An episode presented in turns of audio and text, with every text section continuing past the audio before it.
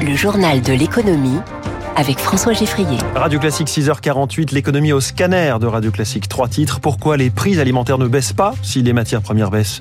La révolution de l'assurance emprunteur, résiliable à tout moment depuis un an avec de grosses économies à la clé. Et puis comment imiter les PME allemandes, championnes de l'exportation Le gouvernement français dégaine un nouveau plan.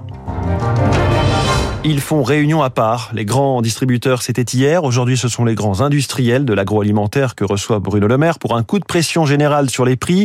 Hier, sur Radio Classique, le patron de Système Dominique Schelcher, dénonçait les promotions très ponctuelles et symboliques, disait-il, accordées par ses fournisseurs. De fait, Eric Kioch, les prix élevés, voilà encore un virus avec lequel euh, il va falloir vivre. Les prix des matières premières ont baissé comme ceux des énergies, et ce depuis le printemps. Le message du début de l'été, c'était d'ailleurs patience, il faut un mois ou deux pour voir cette accalmie se répercuter en rayon. Mais rien n'y fait, la facture reste tout aussi salée. La raison, un immobilisme des industriels, accuse Pascal Ebel, spécialiste consommation chez Seaways. Il n'y a pas de réajustement par rapport à la baisse des prix des matières agricoles. On sait par exemple que le prix du blé a pratiquement euh, été divisé par deux et certains euh, continuent à engranger des marges au lieu de répercuter la baisse des prix euh, sur les consommateurs. Pour autant, les étiquettes semblent se stabiliser, plus 0,1% seulement sur un mois, mais avec les prix élevés, les consommateurs se détournent des grandes marques. Leurs ventes ont reculé de plus de 7% sur un an. Face à la crainte de perdre encore plus de clients, les industriels vont devoir bouger, prédit le spécialiste de la distribution Olivier Dover. Quand bien même il y aurait quelques centimes de baisse sur quelques produits dans les semaines qui viennent, ça ne fera pas une tendance perceptible par les consommateurs parce que même même une légère baisse sur des prix qui sont très hauts, ça maintient la perception de l'inflation et ça malheureusement ça va durer. Aucune chance donc de voir les mêmes niveaux de prix qu'il y a deux ans. Et selon les informations des échos, Bercy envisage d'avancer les négociations commerciales annuelles de septembre à décembre plutôt que de décembre à début mars. Reste à trouver comment contraindre les industriels à accepter. On aura en tout cas ce matin les chiffres de l'INSEE qui mesure l'inflation totale, l'alimentaire et le reste. Pour le mois d'août, on était à 4,6% de hausse des prix euh, sur un an en juillet. On connaîtra aussi le chiffre de la consommation des ménages, c'est bien sûr très lié, et puis euh, le PIB pour le deuxième trimestre. À ce sujet, ce matin, toujours dans les échos, le nouveau ministre du Budget, Thomas Cazenave, confirme la prévision de croissance du gouvernement pour 2023, euh, 1%. En revanche, celle pour 2024, pour l'instant à 1,6, sera actualisée, dit-il, dans la loi de finances. On y revient avec Étienne Lefebvre des échos à 7h10. Et juste après, dans les voies de l'économie, un homme nous dira comment il fait, lui, pour ne pas augmenter ses tarifs quand tout augmente. Thomas Reynaud, le directeur général d'Iliade, la maison mère de Free, qui s'est même engagé à ne pas toucher à ses prix sur le mobile jusqu'en 2027, comme une promesse de campagne. 6h, 6h50 sur Radio Classique. Parfum de rentrée aujourd'hui dans le monde paysan avec la conférence de presse attendue de la FNSEA, le premier syndicat agricole. L'occasion de faire le point sur l'été qui est en train de se terminer et les moissons. Bonjour Arthur Portier. Bonjour. Directeur général d'Agritel. D'abord, quel premier bilan peut-on faire euh, des récoltes? Alors nous avons eu des récoltes hein, de céréales d'hiver et notamment de blé tendre puisque c'est principalement ce dont on parle aux alentours des 35 millions de tonnes.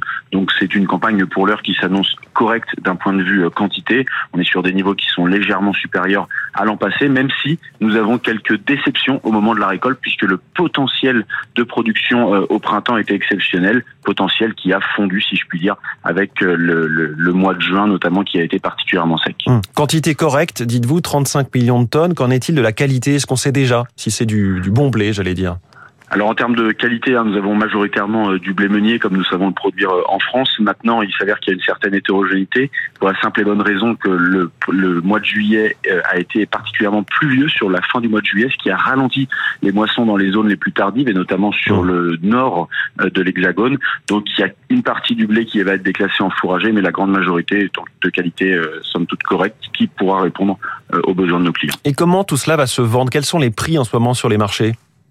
Alors actuellement, hein, il y a une compétition qui est relativement importante entre les différentes origines, notamment entre les origines européennes et les origines mer Noire. Hein, non pas sans rappeler le contexte sur le bassin mer Noire et notamment euh, la logistique ukrainienne qui était euh, sujette à discussion, mais qui a permis de s'améliorer ces dernières semaines pour pouvoir euh, exporter via le Danube, via le train et via le, le routier. Et donc, on a aujourd'hui des niveaux de prix qui sont malheureusement inférieurs aux coûts de production pour les producteurs français, puisque les coûts de production en ont fortement grimpé sous l'impulsion des prix des engrais et donc des prix du gaz. Et donc aujourd'hui, nous avons un coût de production au niveau français aux alentours des 250 euros la tonne, quand le blé se vend aux alentours des 210 euros la tonne. Donc j'ai l'impression, si je dois résumer, que c'est une année un petit peu en demi-teinte entre la production, la qualité et le niveau euh, des prix sur les marchés. Dans quelle situation se trouve la profession euh, céréalière? Est-ce qu'elle a de la ressource financière? Est-ce qu'elle a des moyens d'investir et des ambitions? Alors sur la partie céréalière, hein, sur les producteurs céréaliers, bien qu'il y ait toujours de l'hétérogénéité en fonction de la gestion et en fonction de la qualité des terres, mmh. on sort d'une année quand même, hein, 2022, qui a été particulièrement bonne pour l'économie des exploitations, puisqu'on a vendu sur des niveaux de prix qui étaient particulièrement élevés, dans le contexte évidemment de conflits qu'il y avait sur le bassin mer Noire, qui avait entraîné une hausse, et vous en parliez dans votre journal, de l'ensemble des produits alimentaires et des matières premières agricoles en, en, premier lieu. Donc il y avait des ressources. Maintenant, ces dernières sont évidemment euh, sujettes à discussion puisqu'elle pourrait s'épuiser, comme je mmh. vous l'évoquais là, avec des prix qui sont en dessous des coûts de production et donc des pertes à attendre euh, potentiellement cette année. Merci beaucoup. Maintenant, Maintenant, évidemment, sur la, la scène euh, agricole, hein, oui. le, le, problème euh, récurrent, c'est ce manque de vision que nous pouvons avoir en fonction des, des, changements réglementaires importants. Voilà, le message est passé. Merci Arthur Portier, directeur général d'Agritel, invité du journal de l'économie de Radio Classique en direct. Cela fait tout juste un an que la loi est appliquée, celle qui permet de changer d'assurance emprunteur à tout moment. Et c'est une vraie révolution hein, dans le monde de, du crédit immobilier. 15% des Français auraient déjà opté pour un nouveau contrat. Il faut dire, Zoé Pallier, que ces assurances coûtent cher et que changer de contrat est très rentable. Pour l'achat d'un pavillon en banlieue parisienne, Éric Mignot a emprunté 380 000 euros. Début 2023, en quelques jours seulement, il résilie son assurance emprunteur pour un autre contrat plus avantageux. Nous sommes passés de 36 000 euros à 24 000 euros, donc on a économisé effectivement 12 000 euros sur 20 ans, ce qui est quand même une somme tout à fait intéressante et qui nous a permis également de financer un peu plus de travaux que prévu. Les demandes auprès des courtiers pour trouver une assurance moins chère ont triplé cette année. Souvent, les clients passent d'un contrat proposé par leur banque à celui d'un assureur alternatif, comme April, Eric Momy, son directeur général. L'assurance emprunteur, c'était un des derniers endroits où on ne pouvait pas résilier à tout moment. Ça protégeait ceux qui étaient en place, les banquiers, qui ont en valeur 85% de ce marché. Donc là, il y a un appel d'air qui s'est créé et assez naturellement, un appel d'air, ça veut aussi dire que parmi les alternatifs, il y a une compétition qui s'est accentuée au bénéfice des consommateurs. Mais c'est surtout pour l'instant un public averti, celui des cadres urbains qui en profitent. L'enjeu pour les assureurs est d'attirer des emprunteurs plus jeunes qui viennent de contracter un crédit. Zoé Pallier, un mot de la situation sécuritaire au Gabon. On a observé la chute de l'action de groupes français présents sur place. Eramet, moins 16%. Le Gabon est premier producteur mondial de manganèse. Et puis les groupes pétroliers Morel et Prom, moins 15%, ou Total Énergie Gabon, moins 14% à la Bourse de Paris. Plus largement, le CAC 40 s'était tassé lui, moins 0,12% à 7364 points. Petite hausse à Wall Street. Le Nikkei est dans leur sillage ce matin, plus 1,5%. L'euro à 1,0935 et le pétrole, le baril de Brent toujours à 85 dollars. C'est l'une des maladies de l'économie française. Son déficit commercial devenu abyssal, 143 milliards d'euros sur un an au dernier pointage fin juin. Vendre des Airbus, des sacs de luxe ou des yaourts ne suffit plus car si nos grands groupes exportent beaucoup, les PME françaises s'aventurent beaucoup moins à l'étranger que ne le font leurs concurrentes allemandes, Eric Mauban. Délégué au commerce extérieur et à l'attractivité, détaille ce matin dans les colonnes du Figaro son plan de bataille pour mieux armer les PME à l'exportation. Alors cela va passer par la création d'un volontariat territorial à l'export, un peu à l'image du VIE, hein, le volontariat international en entreprise.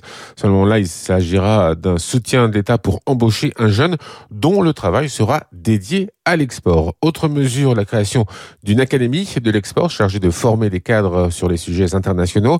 Par ailleurs, une opération sera lancée cet automne afin d'identifier les PME qui n'exploitent pas suffisamment leur potentiel à l'export. Cela se fera par une meilleure information, des aides techniques et puis aussi des coups de pouce financiers, bien sûr. Près de 125 millions d'euros y seront consacrés. Mais le plus important est de créer une dynamique. L'objectif est de passer de 150 000 sociétés exportatrices aujourd'hui à 200 000 en 2030. Éric Mauban en direct. Ce plan vise donc la compétitivité.